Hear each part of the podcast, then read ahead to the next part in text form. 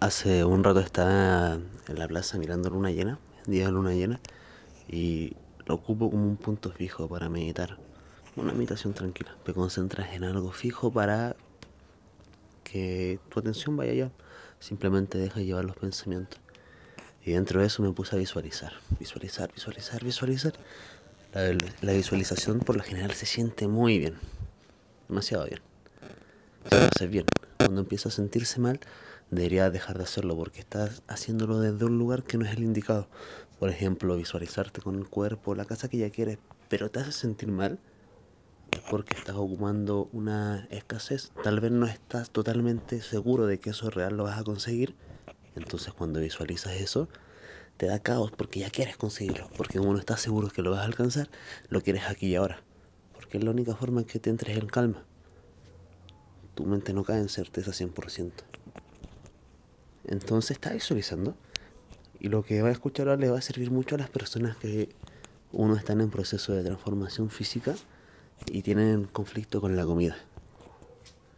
Dos, a las personas que generan culpabilidad sin darse cuenta. No estoy hablando de las personas que sean víctimas, estoy hablando de las personas que quizá ya están dentro de un proceso de generar el cambio, están súper empoderados, pero ellos mismos se autosaboten.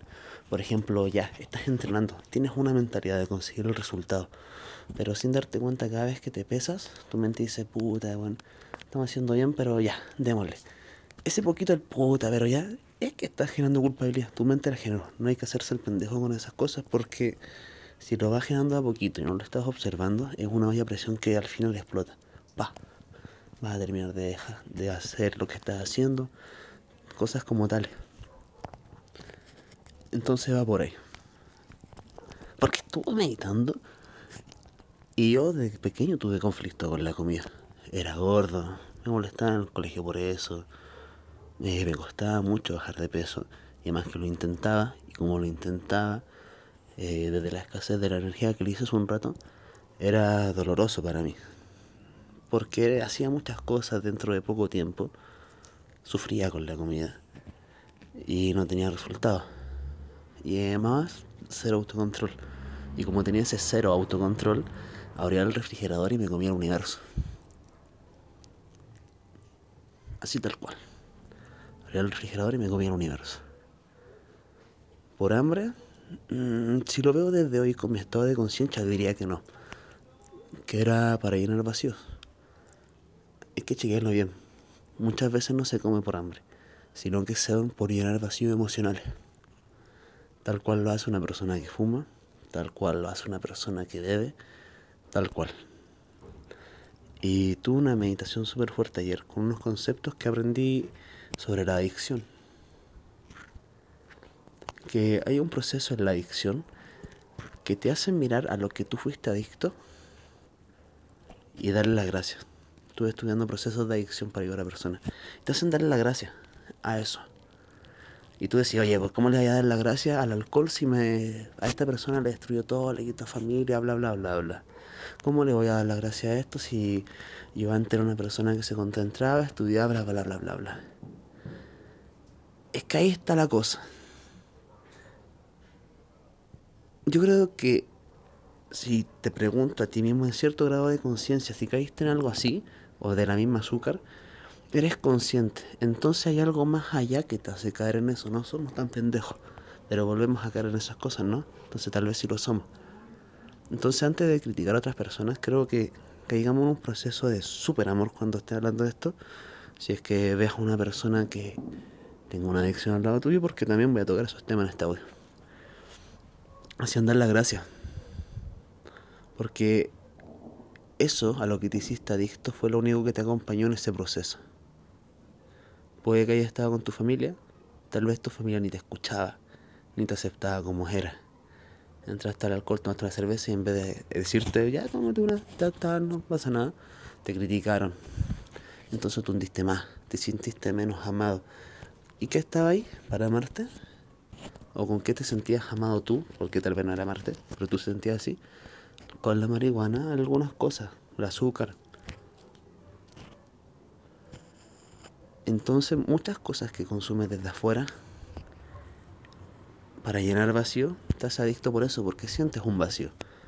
Pero mirándolos súper amor, en mucha compasión, no nos enseñan cómo mierda hacernos cargo de nuestro vacío emocional. De hecho, si no te paras a mirarlo de pequeño o de grande, ni siquiera tomas el concepto de vacío emocional. Simplemente abre la cerveza o abre el pito o abre la galleta o pones la serie. No enseñan ese trabajo de vacío. Entonces está visualizando y tuve como esas creencias que de repente llegan de pequeño pero todavía están. Está visualizando súper bien metido en la bola, así, uh, disfrutando el viaje. Porque cuando uno imagina y cierra los ojos, al principio, si es tu primera vez, no vas a sentir nada. Pero cuando llevas un tiempo, te tomas una semana, por ejemplo, de aprender meditación inductiva, que es sentir tu cuerpo en cinco sentidos, luego ya haces eso, empiezas a visualizar, borrando tus creencias malas, y luego de eso ya empiezas a visualizar con cosas buenas, se siente genial. Sí, porque la primera vez si visualizas, lo único que te vas a imaginar sería caos. Es un proceso de trabajo. Si quieres saber más de eso, consúltame. Estaba visualizando y llegó un pensamiento que me generó malestar más que bienestar, como le dije hace un rato. Entonces cuando... Estaba pasando una moto. Entonces cuando... Cuando llegó ese pensamiento, en vez de dejar de visualizar, yo pedí más de eso, claro, porque cuando piden más de eso, pero lo sientes en soltura y no, por ejemplo, ay, esto me genera malestar, ay, dame más de eso, ay, pero me genera malestar, no. Así como, dame más de eso porque quiero descubrir qué hay más allá. De hecho, en un momento dije, ya voy a dejar de visualizar, y dije, no, déjame ver qué hay más allá. Y vino este pensamiento de la comida, porque yo me culpaba mucho de pequeño por comer. De hecho, esto casi nadie lo sabe. Pero como le había dicho en un principio, me molestaba en el colegio. Entonces a mí me generaba un caos inmenso. Todo papá no lo sabe, papá llegaba y cuando servían comida me sacaba unos fideos. Pero en el colegio también lo hacían, entonces era como que me generaba un caos en la casa, me generaba un caos acá. Cosas que nunca hablé también porque me daba miedo hablar con mi papá en ese momento, de chico. Un caos inmenso, me movía en miedo, me movía en baja autoestima, en culpabilidad, en vergüenza. Muchas veces pensé en la muerte, decía, si no puedo hacer lo que quiero, si no estoy aquí, no, no entiendo la razón de la vida. Ya de chico era muy, no sé si filósofo o muy pesimista con las cosas. Ahora estoy aquí por algo. Sí, pero si no puedo hacer las cosas, si no me se resulta, si no tengo el control. Que además era un punto de vista muy pesimista, porque por no tener bajo el control las cosas quería hacerlo. ¿Por qué debería estar vivo? Muchas veces lo cuestioné. Llegó respuesta, la verdad. Pero eso es tema de otro, de otro podcast. No se va a hablar ahora. Pero pensando en eso, de hecho, en su momento yo comía intentando hacer las dietas que le dije y después abría el refri y me comía todo como le decía y después me sentía tan insuficiente que me encerraba en el baño a llorar y me causaba maltrato físico mientras me miraba al espejo decía cómo tan mediocre imagínate cómo critico a otra persona imagínate cómo hablaba a mí mismo Además que no, como le decía, bajo autoestima, si tenías bajo autoestima no te imagínate cómo va a hablar a alguien que no te, no te cae bien. Estaba conmigo mismo todo el tiempo además. O quizás sí me amaba en algunos momentos cuando estaba jugando, pero después los momentos que no, era demasiado caos. O era, no sabía controlar mis emociones de pequeño, qué sé yo.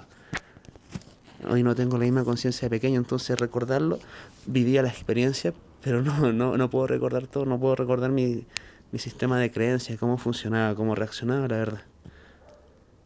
Pero me acuerdo de esos momentos que porque fueron momentos dolorosos que marcaron pauta, marcaron miedos, marcaron forma de actuar, oportunidades que no tomé porque no tenía los huevos, porque me sentía muy mal conmigo mismo.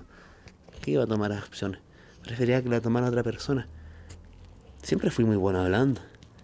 Cuando hacía la, hacían preguntas, las respondía. Cuando hacían disertaciones, era el mejor. Entonces me molestaban también por eso, cuando pequeño, tipo kinder. Entonces después yo no quería ser el mejor, prefería ser el segundo.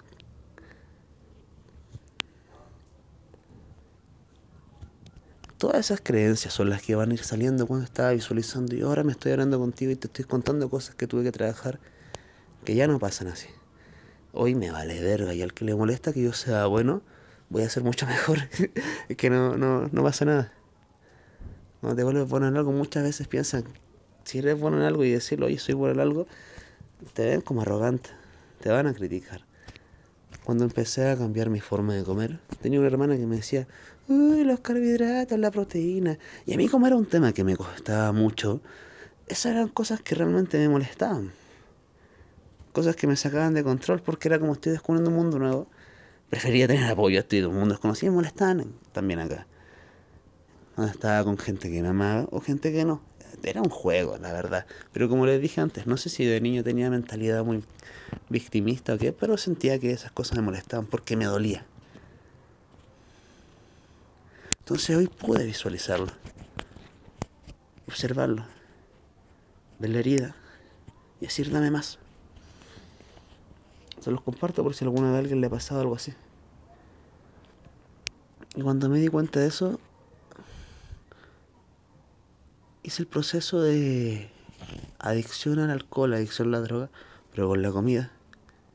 Decirle, bueno, gracias.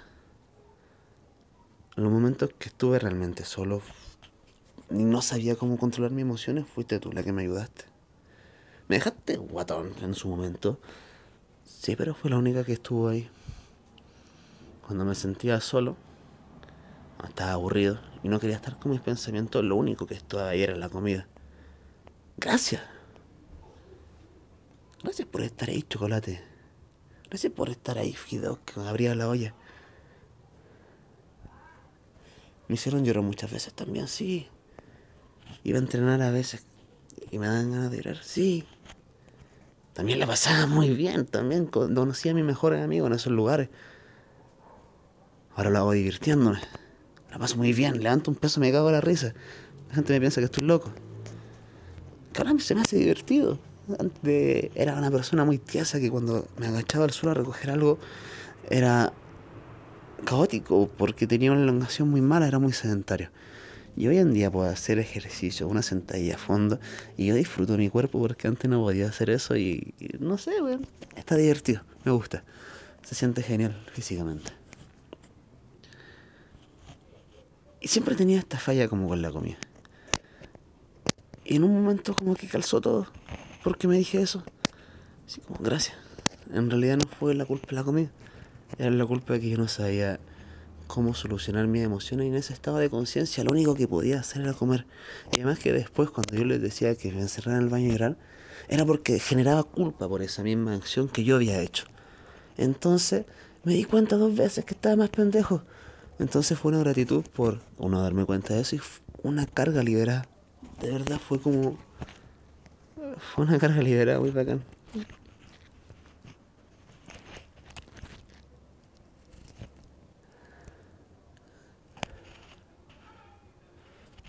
Y de repente, cuando me di cuenta de eso, de lo, lo de la culpa que les comenté, primero, primero fue lo, la otra parte, como que se desbloqueó, como que fue como el libro del caballero de la armadura oxidada que el libro del Caballero de la Armadura Oxidada lo que explican principalmente la fábula de fondo, el que no lo ha leído, es de un, se lo voy a contar rápido, un caballero que se puso una armadura porque es un guerrero, después tiene que ir a buscar ciertas cosas, pero la armadura lo imposibilita para hacer esas cosas, porque la armadura ya está entonces tienen que sacársela para lograrlo. Esto implica nuestras armaduras que nosotros nos colocamos para defendernos de las cosas que nos hicieron daño afuera, pero que al mismo tiempo hacen que nosotros no podamos hacer cosas porque eso que nos protege afuera nos imposibilita a nosotros, porque tenemos una armadura que no se dobla. Cuando vi eso y le di la gracia a la comida por haber estado ahí, como que me ganas hasta de llorar, le vi a, mi persona chica, a ese niño chico que yo le decía que se encerraba a llorar y se maltrataba.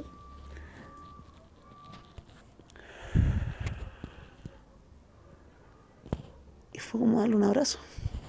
Fue, un perdón total. Por cosas que inconscientemente todavía cargaba.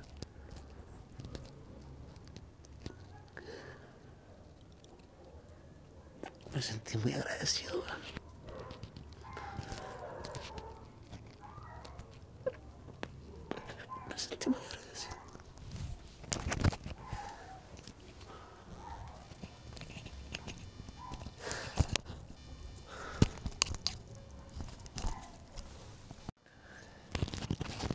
me fui a llorar. Estoy de vuelta.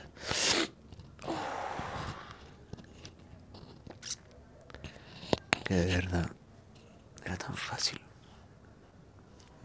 Tantas veces que no me quise, bueno. Tantas veces que me hice daño. Y era mirar para adentro y aceptarlo.